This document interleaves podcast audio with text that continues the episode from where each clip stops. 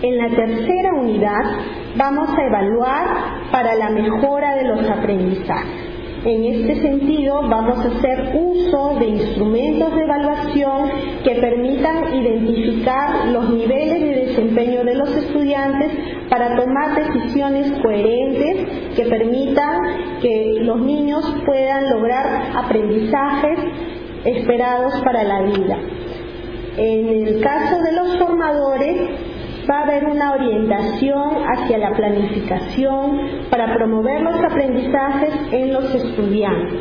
En este sentido, vamos a ir eh, planificando conjuntamente con los acompañantes para lograr orientaciones específicas y eh, contundentes al grupo de docentes acompañados que ellos tienen a su cargo.